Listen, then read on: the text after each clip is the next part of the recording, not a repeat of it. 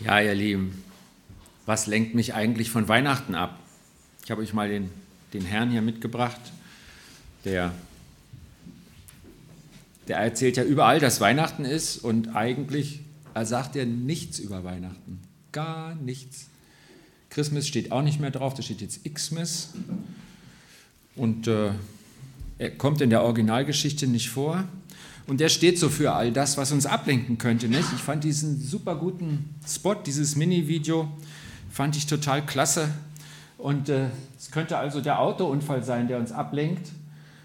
Oder vielleicht die schlimmen Verwandten. Oder sogar mitten in der Familie. Sind es die Geschenke, die uns ablenken? Ist es der Weihnachtsbaum? Ist es die Familienfeier, die ein bestimmtes Niveau haben muss und wo ich einfach drin abtauche. All diese Dinge haben nichts, nichts mit Weihnachten zu tun. Zumindest mal nichts Wesentliches. Manche Christen schlagen da noch Brücken, aber kann man eigentlich vergessen. Okay, ähm, was ist dann das Eigentliche, das Wichtige, das Besondere an Weihnachten? was ist es denn dann? Ich kann ja jetzt in so einem Rundschlag die Hälfte schlecht machen, so, ne? dann sitzen wir alle bedröppelt da und sagen, Mist, am Nachmittag wollte ich auf den Weihnachtsmarkt, da kommen die alle wieder und der macht die jetzt schlecht. So, ähm, wichtig ist ja nicht das Nein, sondern das Ja. Was ist das Wichtige, das Eigentliche, das Besondere an Weihnachten? Und in der Suche nach der Antwort äh, begleiten wir jetzt mal die Hirten in, der, in den Berichten von Weihnachten, am Weihnachtsabend. Und Hirten, Hirten, kennt ihr einen Hirten persönlich? Okay, zwei nicken, ihr seid äh, unsere Hirtenexperten. Ähm, ich weiß ja nicht, wie es den Hirten heute geht, aber damals war das Leben der Hirten nicht schön. Wir haben irgendwie so eine, so eine romantische graue Decke über Weihnachten gelegt. Alles ist romantisch. Die Geburt im Stall ist romantisch. Ich weiß nicht, wer Kinder gekriegt hat, der wollte ja auch hin, oder? So, inklusive der Zusatzausrüstung mit Krippe für das Kind. So, ähm, romantisch. Bei uns ist das romantisch. Und die Hirten, die sind auch romantisch, aber so war das nicht. Das war nicht romantisch für die Hirten. Der Beruf war nicht angesehen. Die waren schon mal so die, die keinen anderen gefunden haben. Dann machst du eben das, da kriegst du auch ein bisschen Geld. War nicht angesehen. Es war unkomfortabel, also wenn es geregnet hat, dann wurden die da nass. Und wenn es kalt wurde, und es kann in der Gegend in Israel in der Winterzeit auch richtig kalt werden, dann haben sie gefroren. Und es war gefährlich, denn es gab in der Zeit noch wilde Tiere, die dort hätten kommen können und gegen diese die Herde verteidigen mussten. Deswegen wurden sie ja bezahlt. Und es konnte auch passieren, dass jemand ein Schaf klauen wollte und sich da vielleicht mit Waffengewalt durchsetzen wollte. Denn Viele Leute waren sehr arm und von einem Schaf konnte man schon eine Weile leben. Also, das war die Situation der Hirten. Und das nehmen wir jetzt mal mit. Wir müssen diesen, diesen romantischen Schleier mal runterkriegen, um zu wissen, was haben sie da eigentlich erlebt. Und wir lesen einfach mal in Lukas nach. Ich lese nach Hoffnung für alle, was denn da passiert ist.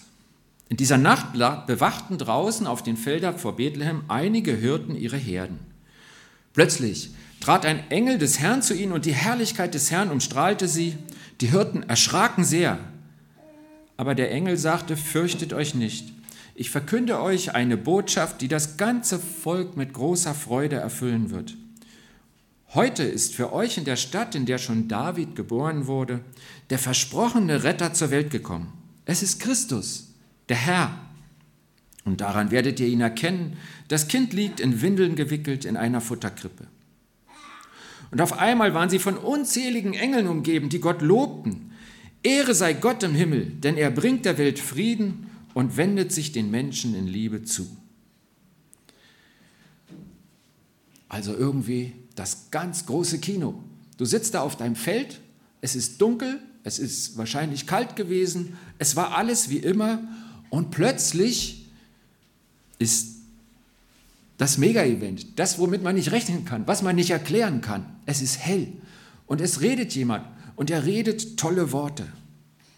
Und wir können einfach festhalten, ähm, die Hirten waren nicht die Helden. Die Hirten sind nicht losmarschiert und haben irgendwie gesagt, also wir ändern jetzt die Situation, sondern Gott kommt zu den Hirten. Gott spricht die Menschen an in ihrer Situation, in ihrem Alltag, in ihrem, ja, auch in ihren Lasten, die sie Tag für Tag zu bewältigen suchen. Gott macht den ersten Schritt. Und ich weiß nicht, ob du das kennst, ob du diese ersten Schritte Gottes schon erlebt hast in deinem Leben. Kennst du das? Hat dich Gott schon mal angesprochen? Hat er bei dir angeklopft, wie bei den Hirten? Ich vermute, also ich bin mir ganz sicher, Gott hat noch andere Möglichkeiten, Leute anzusprechen. Es muss nicht der helle Engel sein, dass es ganz hell wird. Aber er hat viele Möglichkeiten, an unser Herz zu klopfen. Und mit einmal merkt man, da ist mehr. Das haben die Hirten erlebt. Und dann gucken wir mal, was er denn sagt. Und wir merken, es ist wohl eine Freudenbotschaft. Das muss irgendwie was ganz Tolles sein. Die Engel sind davon begeistert. Bei den Hirten gucken wir gleich auf die Reaktion. Und ähm, offensichtlich verkünden sie die Weihnachtsbotschaft. Wir haben gesagt, der hier nicht und die, die Events da in dem Videoclip auch nicht. Aber da, da spricht es einer aus. Was ist denn die Freudenbotschaft? Habe ich sie schon gehört? Habe ich sie verstanden? Könnte ich in meinen Worten sagen, was die Engel so toll fanden, dass sie da zu singen anfangen? Und habe ich sie angenommen? Wir schauen mal drauf. Ähm, ich lese nochmal das, was die Freudenbotschaft ist. Fürchtet euch nicht. Ich verkünde euch eine Botschaft, die das ganze Volk mit großer Freude erfüllen wird. Freude, kündigen sie an. Heute ist für euch der versprochene Retter zur Welt gekommen. Retter. Ähm, ich weiß, als ich in den Nachrichten den Bericht gelesen habe, dass ein ziemlich alter Pilot, also den Beruf hört man ja meist früher auf, der war schon Anfang 60, geschafft hat, eine Maschine auf dem Hudson Bay notzulanden, vor Manhattan. Und ich habe fast geheult. Ich dachte, was ist das für ein Held? Ein Retter. Wie viel Leben hat der gerettet? Und so ein Retter ist uns angekündigt. Das, das Singen die, bringt die Engel zum Singen. Sie sagen auch, wer es ist. Es ist Christus, der Herr. Und dann reicht da ein Engel nicht mehr. Dann kommen sie alle und sie singen miteinander, Ehre sei Gott im Himmel, denn er bringt der Welt Frieden und wendet sich den Menschen in Liebe zu. Sie künden Freude an, sie künden Rettung an, sie künden Frieden an und Liebe, die wir empfangen können. Das ist doch wirklich eine Freudenbotschaft. Das ist doch total klasse. Und die Frage ist, ist das meine Botschaft? Oder ist es so ein bisschen wie die Kinder, die, die, die, da in der Ferne irgendwas Helles leuchten sehen, aber es noch nicht haben in dem Spot am Anfang? Bleiben mir Zweifel. Und dann ist die Frage, wenn ich noch Zweifel habe, wenn ich das noch nicht habe, wenn ich nicht weiß, wie Gott Frieden schenken kann inmitten einer Schwierigkeit, wie Gott mir Freude schenken kann, wie ich die Liebe Gottes empfangen kann. Und jeder von uns hat einen Liebestank egal was du glaubst. Wir sind so geschaffen. Du hast einen Liebestank und du wünschst dir, dass er gefüllt wird. Und nur dann kannst du auch Liebe weitergeben. Da wendet sich jemand den Menschen in Liebe zu. Hast du da Zweifel? Und dann ist die Frage, wie kann man das prüfen? Willst du das prüfen? Gibt es einen Weg, um das zu prüfen? Oder ist der Zweifel vielleicht auch ganz günstig, weil solange du zweifelst, musst du nicht reagieren. Das kann ja auch bequem sein. Was mache ich damit? Und hier kommt jetzt einfach ein, ein kleines Angebot. Wir organisieren als Gemeinde eine Veranstaltung, die läuft zwei Monate lang im neuen Jahr.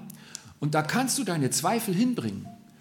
Das ist die Gelegenheit, um darüber zu sprechen, wer ist Jesus? Warum musste er denn sterben? Was bedeutet Gemeinde? Was ist Glauben? Was ist der Heilige Geist? Diese Grundfragen in einem bewährten Kurs und in guter Atmosphäre. Wir essen zusammen, wir hören Input und wir reden an Tischen miteinander. Es ist locker und offen. Wenn du Zweifel hast, dann tu was. Und ich glaube, da kommen wir auch an die Stelle, warum die Hirten so eine Vorbilder sind. Sie haben das geprüft. Es hört ja nicht auf mit der Ankündigung der Engel, sondern da fängt es für sie erst an. Und die Chance hast du auch. Gott sagt, sucht mich, so werdet ihr mich finden.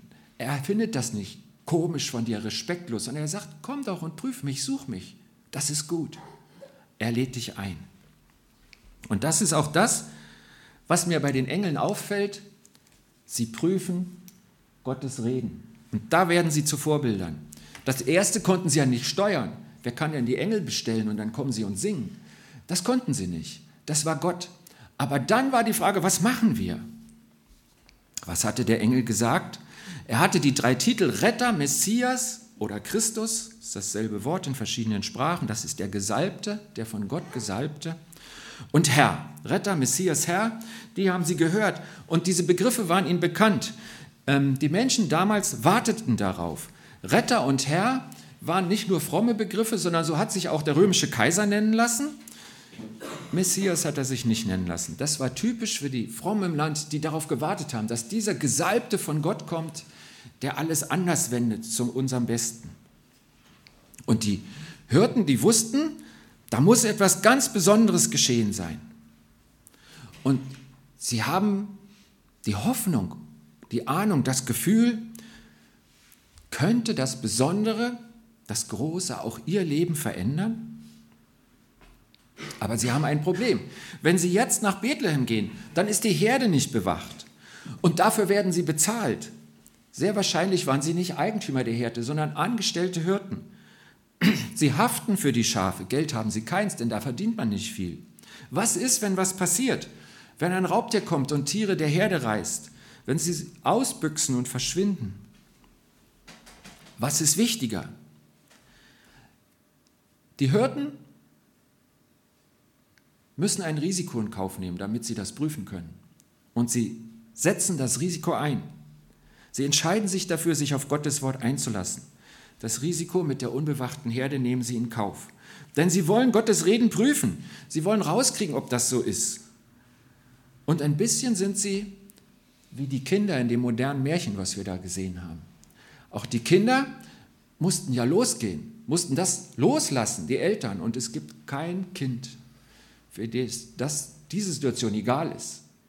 Ich will das nicht hochstilisieren, es ist ja einfach nur ein kleiner Clip gewesen, aber ähm, wir sagen ja oft, sind uns Kinder Vorbild. Und darin sind diese Kinder in dieser Geschichte Vorbild gewesen. Sie ziehen los, sie prüfen das.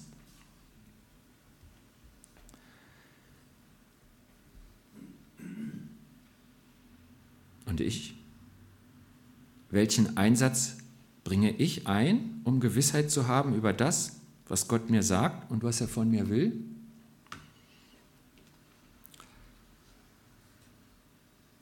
Gott rät jedem Menschen, auch dir, trachte zuerst nach dem Reich Gottes und nach seiner Gerechtigkeit, so wird dir alles andere geschenkt. Sagt Jesus in seiner Bergpredigt, das ist die längste von ihm erhaltene Rede, die er vor ganz vielen Menschen gehalten hat an einem Berghang. Und als Jesus das sagt, als Jesus diesen Satz zitiert, da geht es um Sorgen. Hast du Sorgen? Kennst du Sorgen? Gott sagt, ich weiß, dass du Sorgen hast und du bemühst dich nach Kräften, sie zu lösen. Aber schaffst du es? Und Gott schlägt dir vor, bring deine Sorgen zu ihm und trachte stattdessen zuerst danach, Teil von Gottes Herrschaft zu sein dass er dich befreit, dass er dich gerecht spricht. Und Gott wird sich um deine Sorgen kümmern. Und ich habe gemerkt, das ist ja ein Deal, den Gott da vorschlägt. Er sagt, bring mir das, ich gebe dir das. Und das klärt sich nicht in dem Moment, wo ich das Leben mit Jesus anfange. Ich merke, ich bin jetzt 30 Jahre Christ und ich muss immer noch gucken. Gebe ich ihm denn die Sorgen? Gebe ich sie ab bei ihm? Lasse ich mich auf den Deal ein? Also was uns Gott hier vorschlägt, wo die Hirten verstehen, was sie einmal gemacht haben, ich glaube, das betrifft uns unser Leben lang. Gott schlägt uns einen Deal vor. Bring mir deine Sorgen, bring mir dein Leben, bring mir deine Herausforderungen. Und trachte zuerst danach, dass du im Kreis stehst, Teil meines Reiches bist, meiner Herrschaft. Und dort das Erste, was ich mit dir mache, wenn, ich, wenn du kommst oder wenn du wiederkommst, ich spreche dich gerecht. Vielleicht nicht, weil du es verdient hast, sondern weil ich dafür bezahlt habe. Wie klingt das? Ist das gut? Was setzt du ein, um Klarheit über Gottes Reden zu finden? Wenn das nur annähernd wahr ist, was Gott sagt, dann ist es super wichtig für jeden Menschen. Hast du das geprüft? Hat Gott die Wahrheit gesprochen? Streckt er dir, dir persönlich wirklich seine Hand aus in seinem Sohn Jesus? Ich glaube, dass wir in unserer lauten Welt Hilfe brauchen. Und die Hilfe könnte auch von Menschen kommen, die aus anderen Kulturkreisen kommen. Wir haben ja hier eine Familie aus Ägypten, die auch seit anderthalb Jahren oder fast zweien schon immer wieder in unserer Gemeinde dabei ist. Die kommen aus der koptischen Kirche. Ich habe einen Vers aus der koptischen Kirche gefunden, der lautet so, lass deinen Mund stille sein, dann spricht dein Herz. Lass dein Herz stille sein, dann spricht Gott. Ehrlich gesagt, da komme ich mir vor wie so ein Grundschüler in der ersten Klasse. Ich habe das versucht. Ich habe mich hingesetzt, ich habe gesagt, ich habe gelernt, beten ist nicht nur reden mit Gott, du sollst auch hören. Da habe ich mich hingesetzt und nicht geredet. Und ich, ihr könnt euch gar nicht vorstellen, was für tolle Sachen mir da alles einfallen. Alles, was im Alltag rennen, verschütt und verborgen ist, was ich auf die Seite dränge, das kommt dann hoch. Es funktioniert. Ich bin still gewesen und ich höre mein Herz reden. Und ich merke, ich bin zu laut, zu sehr im Rennen, die Pause ist zu kurz. Ich schaffe es nicht, dass mein Herz stille ist und dass ich Gott höre. Ist uns da was verloren gegangen? Die Stille werden vor Gott ist vielleicht der stärkste Kontrast zu dem, wie Weihnachten und Advent sich bei uns gestaltet. Und vielleicht der Tipp, dass wir da ankommen, wo die Hirten angekommen sind glaube, dass das Versprechen von Gott her klar ist und dass er uns begegnen will. Vielleicht helfen uns da die Kopten, eine der ältesten christlichen Kirchen, die es überhaupt gibt, mit diesem kleinen Wort. Die Hirten also, sie entscheiden sich. Sie sagen, wir gehen nach Bethlehem und suchen das neugeborene Kind und sie ziehen sofort los. Aber in Bethlehem ist es stockdunkel und sie wissen nicht, wo sie suchen sollen. Wo kann es nur sein? Wir können doch nicht mitten in der Nacht überall anklopfen. Da fällt ihnen ein Haus auf, aus dem noch Licht durch die Ritzen scheint. Aha, zumindest da sind sie noch wach. Sollen wir klopfen? Was sollen wir sagen? Schließlich, sie sind ja deswegen von der Herde weg. Entscheiden sie sich, sie klopfen an. Die Tür öffnet sich ein Spalt breit und ein Mann schaut heraus. Und die Hirten sagen, entschuldigen Sie die Störung, aber wir, wir suchen ein Baby, einen Jungen, der diese Nacht in Bethlehem geboren sein muss. Ist das vielleicht bei Ihnen? Der Mann an der Tür ist Josef. Er nickt vorsichtig. Ja, hier ist gerade ein Junge zur Welt gekommen, aber wie kommt er denn da drauf? Die Hirten erzählen aufgeregt, wir sind Hirten und waren diese Nacht mit unserer Herde nicht weit von Bethlehem, dort in dieser Richtung, auf dem Feld, wie eigentlich jede Nacht. Aber diese Nacht war es plötzlich super hell und dann stand einer zwischen uns, der hat geleuchtet und wir haben uns so erschrocken und das, das, das war ein Engel und der hat uns was ganz Irres erzählt, eben das, was wir dich jetzt fragen. Wir, es muss ein, ein, ein Junge in dieser Nacht in Bethlehem zur Welt gekommen sein. Und dann kamen ganz viele Engel und die haben gesungen und Gott gelobt und haben gesagt, der Messias ist da, der Retter, der Herr. Und dann haben wir gedacht, ach, wir würden das gern sehen. Mein Herr, dürfen wir den Jungen bitte sehen? Josef überlegt. Die fremden Männer sehen nicht gewalttätig oder betrunken aus. Wenn Gott sie selbst herschickt, dann wird auch Gott darüber wachen, dass Maria und dem Kind nichts zustößt. Josef lässt sie eintreten, geht selbst voran und sagt zu Maria, Maria, hier sind Männer, die das Kind sehen wollen. Die Männer stehen schweigend und sehen im Licht der etwas flackernden Öllampe umher. Mitten im Raum ist eine Futterkrippe. Darin liegt ein Bündel Tücher. Ein paar Personen sind auch noch mit im Raum. Unten auf dem Heu liegt, gebettet auf dem Heu am Boden, liegt eine junge Frau, die sich jetzt auf den Arm stützt und die Fremden ansieht. Es ist Maria. Vorsichtig gehen die Männer einen Schritt näher an das Stoffbündel in der Krippe. Die Augen gewöhnen sich an das schwache Licht und sie sehen, Dort liegt ein Neugeborenes, eingewickelt in Windeln. Es scheint zu schlafen. Die Hirten erzählen noch einmal, was sie auf dem Feld erlebt haben. Alle im Raum hören staunend zu. Schließlich verabschieden sich die Hirten wieder. und gehen. Und auf dem Rückweg, da freuen sie sich und loben Gott laut und danken ihm für das, was sie gesehen und gehört haben. Und jetzt frage ich euch, warum sind sie denn nicht enttäuscht? Was war denn das Besondere? Was haben sie denn da gesehen? Angekündigt wurde ihnen der Retter, der Messias. Sie dachten an einen König, das ist ja auch einer der Titel. Und immerhin der ferne Herrscher im Rom, der lässt sich auch so nennen. Und da finden sie da den Strohpalast. War das nicht eine Enttäuschung? Was haben sie denn gefunden? Warum loben sie Gott? Habt ihr eine Idee? Die Hirten waren auch keine Theologen. Sie wollten nicht überprüfen, ob alte Vorhersagen Gottes sich erfüllt haben oder nicht. Das könnte man an der Stelle nachweisen, aber das war ihnen völlig egal. Sie suchten Antworten für ihr Leben, etwas, was ihr Leben verändert, was deine Sorgen verändert, deine Herausforderungen. Sie hatten Sehnsucht nach einem Leben ohne die ganzen Lasten, die sie trugen. Was haben sie in Bethlehem gefunden? Habt ihr eine Idee?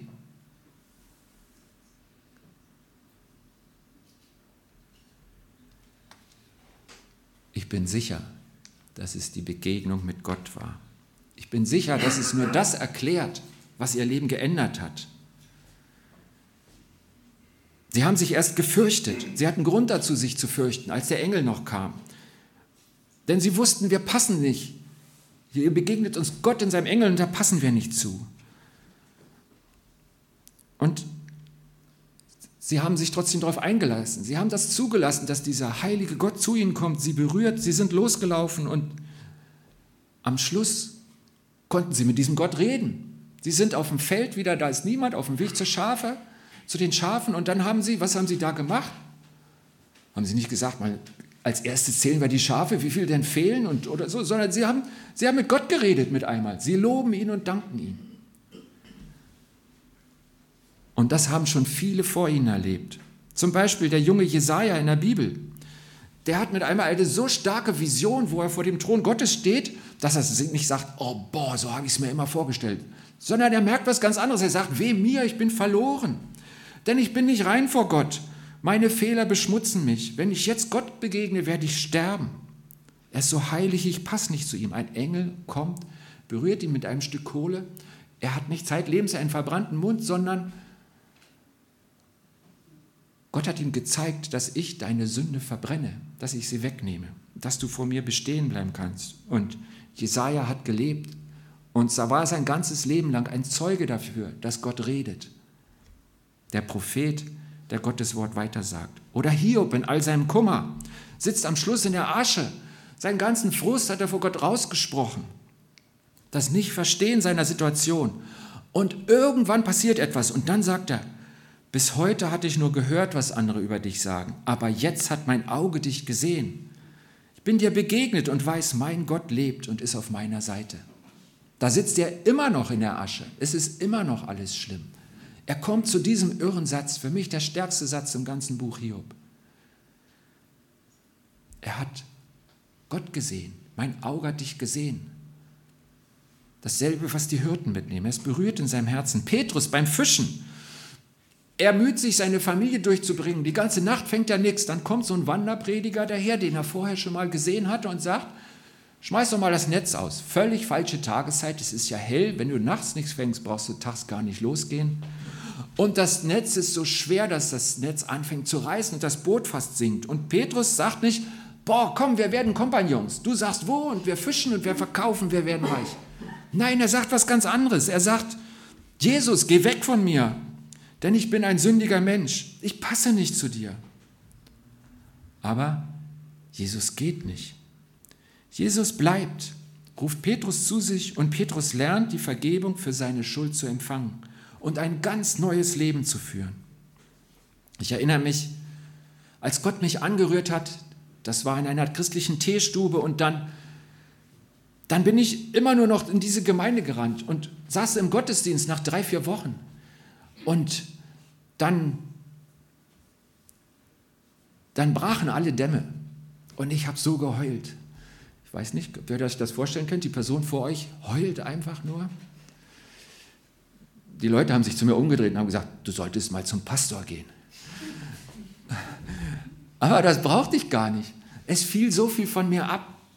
Gott hat ja behauptet, ich nehme deine Lasten und ich kümmere mich drum, bring deine Sorgen zu mir. Und auch für mich war das, was mich belastet hat, nicht weg, aber es floss so in mich rein, dass Gott da ist. Und bis heute erfüllt es mich mit Glück und Freude, wenn ich spüre, Gott ist da. Das habe ich auch in diesem Gottesdienst gespürt. Ich bin glücklich, mit euch Gottesdienst zu feiern. Das ist nicht automatisch, aber es passiert. Und es erfüllt mich mit Freude. So eine Begegnung mit Gott hatten auch die Hirten. Es hat ihr Leben verändert. Es ist nicht die Krippe, die unser Leben verändert. Es ist der, der damals in der Krippe lag. Jesus, Gottes Sohn.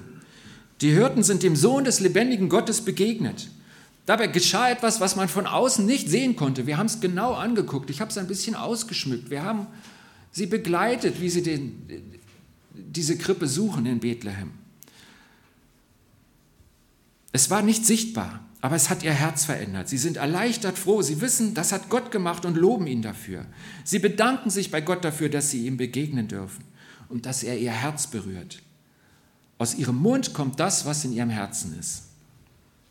Heute ist die Krippe in Bethlehem leer. Aber Jesus ist immer noch da und du kannst ihm heute begegnen.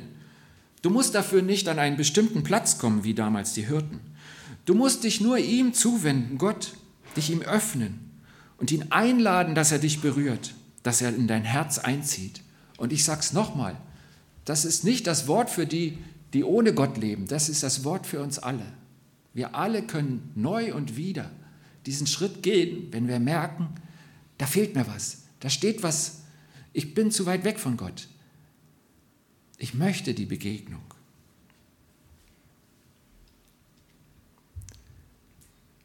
Die Weihnachtsbotschaft lautet, und die Engel haben sie uns verkündet, fürchtet euch nicht, ich verkünde euch eine Botschaft, die das ganze Volk mit großer Freude erfüllen wird. Jeden Einzelnen. Heute ist für euch der versprochene Retter zur Welt gekommen. Es ist Christus, der Herr. Ehre sei Gott im Himmel, denn er bringt der Welt Frieden und wendet sich den Menschen, uns, in Liebe zu. Ich bete. Ach Gott, ich danke dir für Vorbilder. Ich kann von den Hirten lernen, eigentlich auch von den Kindern in diesem Aldi-Clip. Du hast die Tür geöffnet. Du hast das Licht an den Horizont gezeichnet. Deine Engel rufen uns. Du rührst unser Herz an und dann, dann zwingst du niemanden. Dann wartest du auf unseren Schritt, dass wir zu dir kommen, dass wir uns darauf einlassen, dass wir das prüfen, das wir gesehen haben, dass wir näher rangehen, wie die Hirten, die die Krippe sehen wollten und dir begegnet sind. Herr Jesus, ich bitte dich, dass wir das erleben, immer wieder und nicht nur an Weihnachten. Und dass das das Besondere ist, auch in den Feiertagen, die vor uns liegen. Dazu segne uns doch. Amen.